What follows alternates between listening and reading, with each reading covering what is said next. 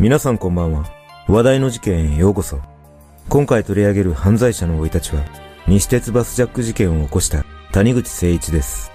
この事件は、当時17歳という未成年の少年がバスジャックしたことから、世間に驚きが走るとともに、テレビで生中継されたことからも、記憶に残っている人も多いと思います。一体、なぜ17歳の少年がバスジャックを起こしたのか。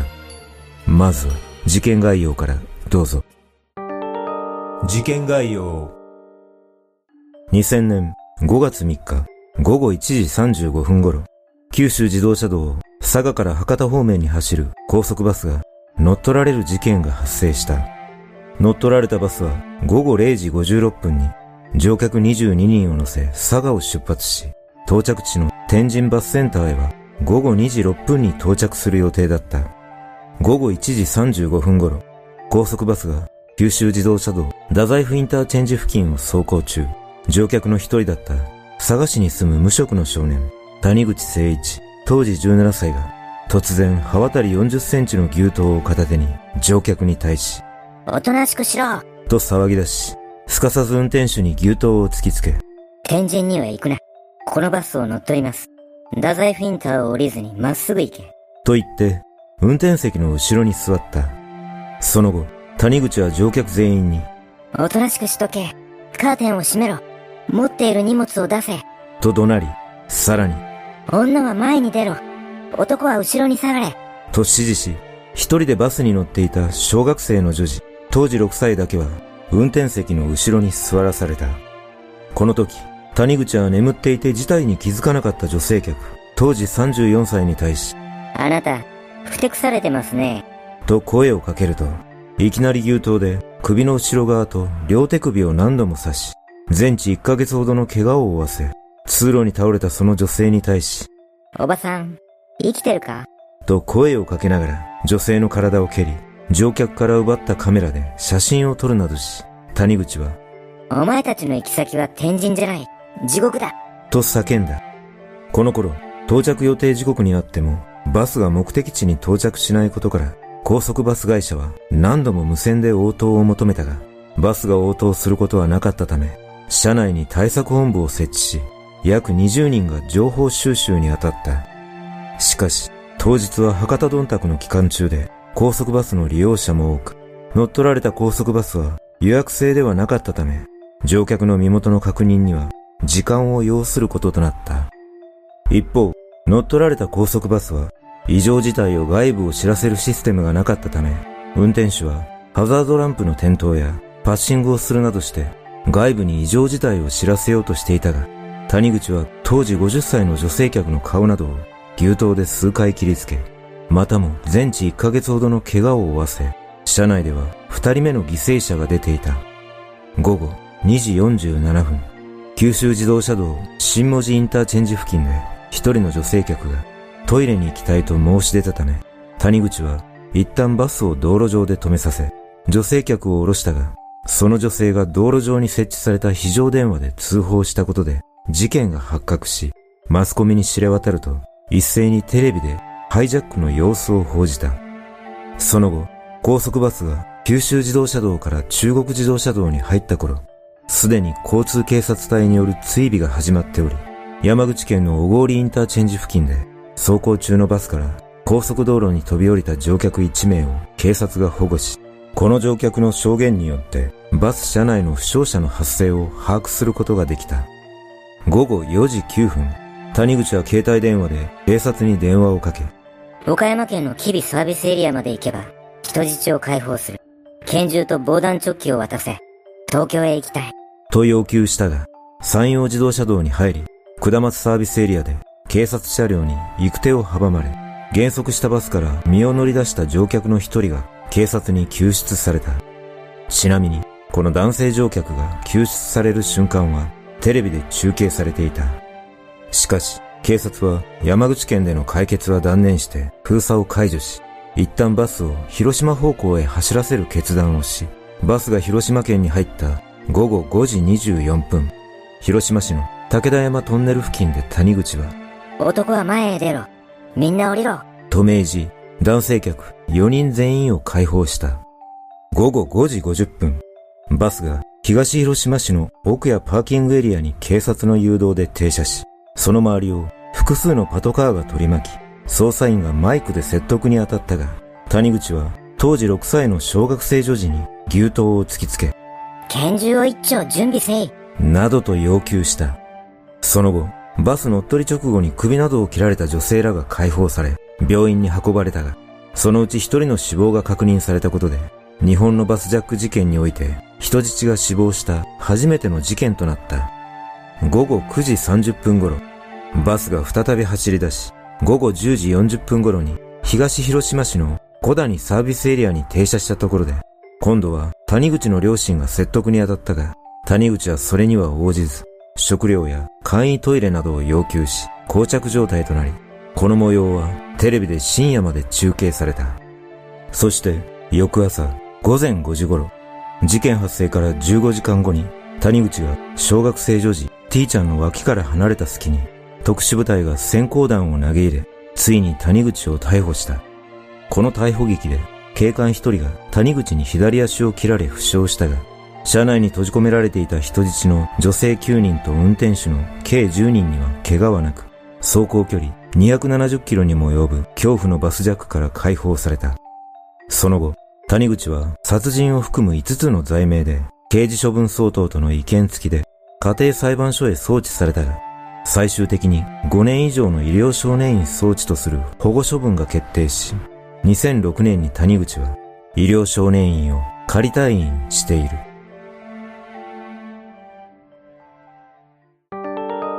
生い立ち。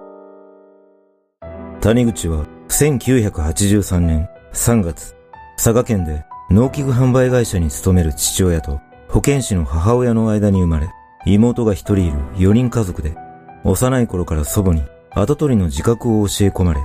自分は特別な存在なんだと物心がついた時からそう思い込んでいたという。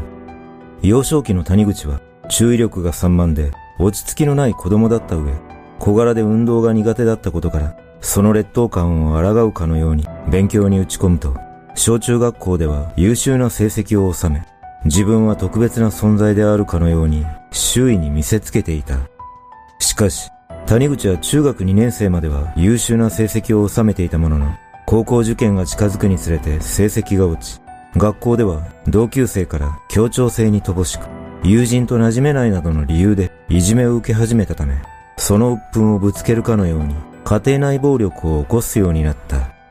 この頃から母親を貴様と呼び、命令口調で暴言を吐くようになり、この家の跡取りは僕なんだと言って、両親に罵詈雑言を吐いて物を投げつけるなどもしていたとされ、さらに妹の制服を切り裂いたり、ペットのハムスターを殺したりするなどの問題行動を重ねていった。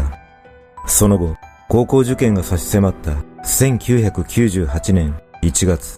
谷口は学校で同級生に筆箱を隠され、返して欲しければ階段の踊り場から飛び降りろと言われたため、谷口は言われた通り飛び降りたが、着地に失敗し、腰椎の圧迫骨折の大怪我を負って入院することになった。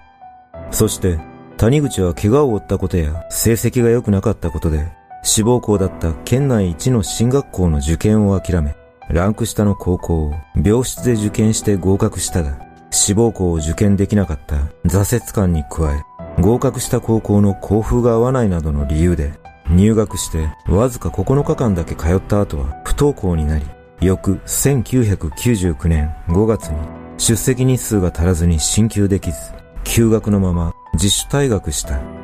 退学した谷口は自宅で引きこもり生活を送る中、両親にパソコンを買ってもらうと、インターネットで警察、殺人、死体、武器などのサイトを好んで見るようになり、通信販売でサバイバルナイフやスタンガン、催涙スプレーなどを購入した。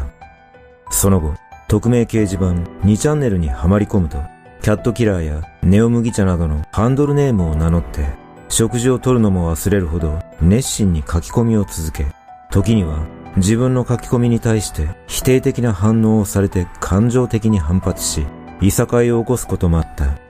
こうして谷口はインターネットに没頭する中、中学時代から始まっていた家庭内暴力は収まるばかりか、さらにひどくなっていたことから、危険を感じた母親は、精神科や警察にも相談したが、事件を起こさない限り対処できないと断られていたという。一方、父親は母親と娘が谷口からの暴力に少しでも逃れる時間を与えようと考え、谷口と二人で長距離ドライブに出かけており、これが谷口にとっては大切な思い出となっていたことが事件後に明らかになっている。そして事件を起こす2ヶ月前に母親は谷口の部屋の机の引き出しからある意味深なメモを発見している。その内容はなんで僕はこんなことを書いているんだろう。さっき犯行声明文を出してきた。なんか恐ろしいことを書いた気がする。僕は昔から怒ると何をするかわからないと言われたけど、最近はもう一人の別のが出てきた。そして僕に恐ろしいことを勧める。人を殺せ。人を殺せ。誰か僕を止めてください。もう止まらない。もう止まらない。父と母が少し気づいたようだ。僕が人を殺した時、自らの破壊によって一生を終える。もう死ぬのか？人を殺すのか？今の僕は何なのだろうか？との内容だった。さらにこの頃、総理大臣と警察庁長官、さらに文部大臣と NHK 会長の4人に、我革命を決行す。親愛なる愚者に死を。親愛なる愚者に死を。我は死を恐れず。我は栄光にあれ。と書かれた犯行声明文とも取れる内容の手紙を送っていた。そして、母親が意味深なメモを発見した翌日、今度は谷口の部屋にあったリュックサックの中身を確認すると、スタンガンとナイフ、ハンマーや催涙スプレーが詰められていたため、驚いた母親は精神科医に相談すると、即日、谷口を療養所に措置入院させることに決まったが、谷口は激しく抵抗し、両親に、貴様ら、この恨みは絶対に忘れないから、覚えてろと怒鳴りつけ、谷口は絶望と憎悪を募らせていたが、入院先の療養所のスタッフには礼儀正しく接し、落ち着いた態度を見せていたという。その後、療養所で治療を続けた谷口は、外出許可をもらうと、自宅で食事や入浴をするなど、落ち着きを取り戻していたかに思われたが、愛知県で発生した少年による殺人事件のニュースを見て、自分もこの少年のようになりたいと考えるようになった。そして、事件当日、谷口は両親に強制的に入院させられたことなどの復讐として、母校の中学校を襲撃して、校舎の1階から各教室を回って生徒を刺し、3階の教室に立てこもった後、マスコミの注目を浴びる中、飛び降りて自ら命を絶つ計画を立てた。が、その日はゴールデンウィークで学校が休みだったため、バスジャックして無差別殺人を行う計画に変更すると、2チャンネルに佐賀県佐賀市。17歳ネオ麦茶というスレッドを立て、ひひひひひ、とだけ書き込みし、家族に森林公園に行ってくるとだけ言い残し、バスジャック事件を起こした。